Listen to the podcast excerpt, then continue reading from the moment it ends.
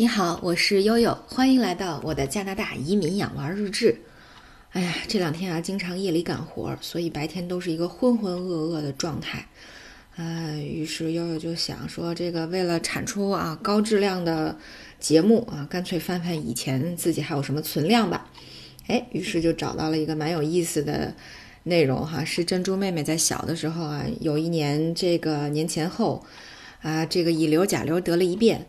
这个总是发高烧啊，然后你就要不停的用这个退烧药、抗病毒药、中成药，哎呀，这真是轮番轰炸了我们脆弱的母女关系啊！于是这个当时悠悠干了一件，嗯，这个效仿药神的事儿啊，所以在这里呢就跟大家回顾一下，我相信也也给有的这个听众朋友们啊，但尤其是孩子比较小的，可能会有一些借鉴的意义，对。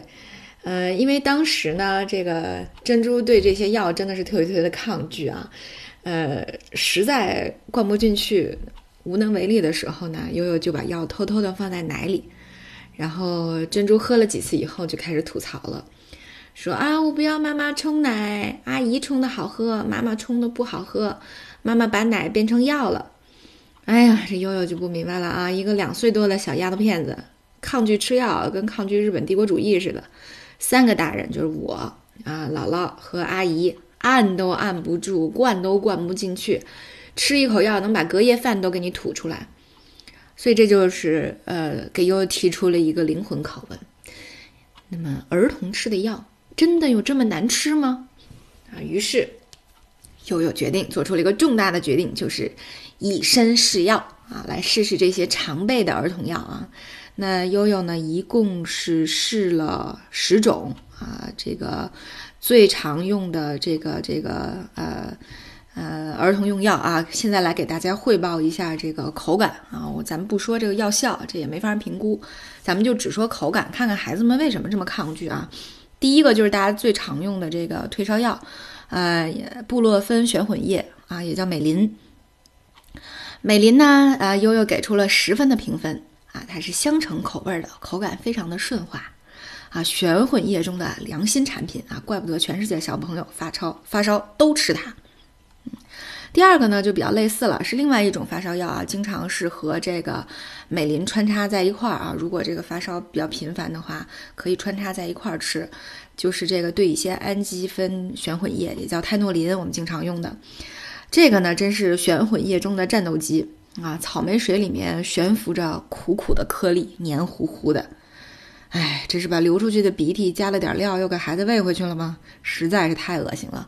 所以和美林比起来啊，这个泰诺林的口感真的是只能得到一半的评分啊，五分啊。一想起来，还是让悠悠先去吐会儿吧。第三个呢，叫视福素，其实也就是我们这个头孢克颗粒。呃，作为抗生素里的代表呢。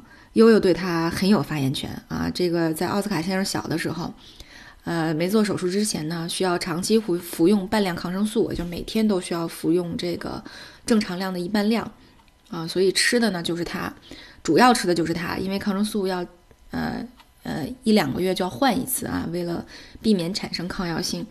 对这个视福素啊，这个口感真的是难以描摹，它是一股塑料味儿。还充斥着那种果味素廉价的香气，哎呀，感觉每天都在给奥斯卡喂化学药品啊！这个评分只能到达六。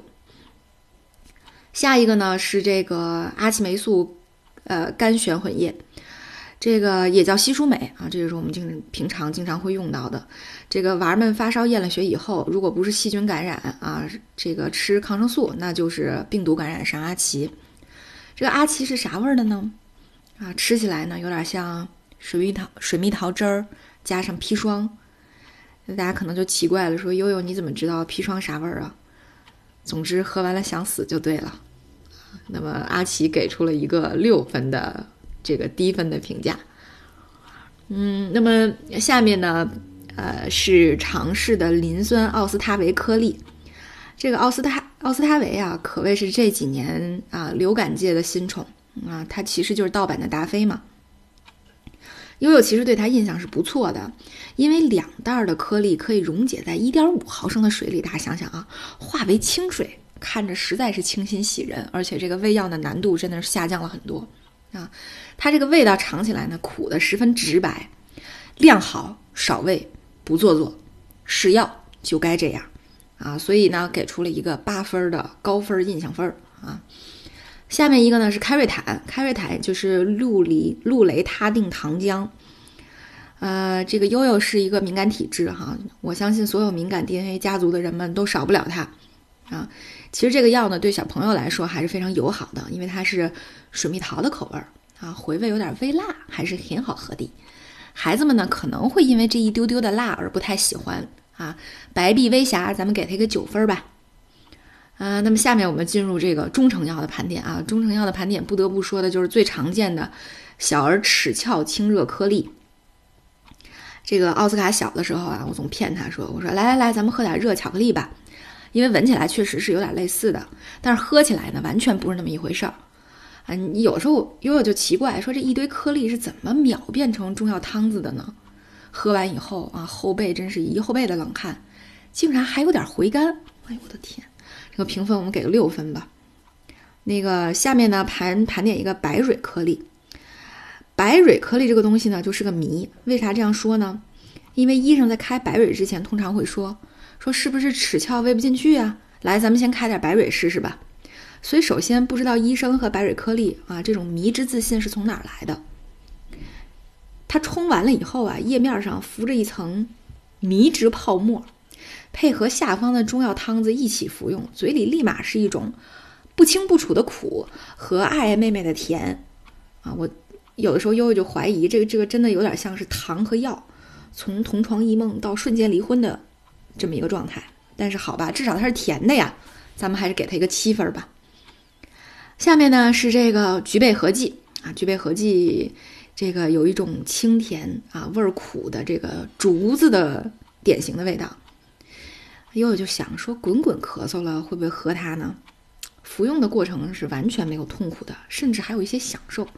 啊，所以悠悠来加拿大的时候，别的药几乎没背，但菊贝合剂是背了四盒的啊。因为悠悠给他打了一个十分的实至名归啊，无论是从效果还是从口感上都很完美的这样的一个打分啊。最后呢，想给大家介绍一下啊，这个悠悠家附近有一个社区医院叫四季青医院啊，特别爱给娃娃们开一个清热退烧的饮片，叫三叶青，这也是一个所谓的这个中成药。但是后来呢？据邻居举报说，他家婆婆，呃，这个，呃，痔疮了以后，去四季青医院开出来的外用药也是这种东西。所以，哎呀，神奇的药啊！外用药通常无效。哎呀，那个，那个，虽然说这个在退烧的情况下，悠悠感觉是有些奏效的，但是它的味道实在是感人。你冲的稠一点吧，感觉在吃泥巴。冲的细一些吧，感觉在喝药汤子。重要的呢是它不甜也不苦，它没有味道，感觉让人失去了批判它的理由。我给了它一个五分儿，这真是一个迷之低分儿。但是如果你吃过呢，我相信你也会给这个分儿。呃，最后至于反人类的红霉素肠溶片儿和止泻神药思密达，悠悠在此就不赘述了啊，因为大人也会吃，自然有机会体验。呃，在悠悠试药以后啊，感觉呃这个头晕、眼花，可能药是吃砸了吧？啊，最后呢，这个呃给大家上一个这个珍珠啊，吃三叶青的三联儿啊，希望天下所有的小朋友们啊都少受这个病痛的折磨，早点好起来吧！啊，希望这个疫情也早点过去吧。好，嗯，今天我们就愉快的到这里了。这里是悠悠，感谢您的关注。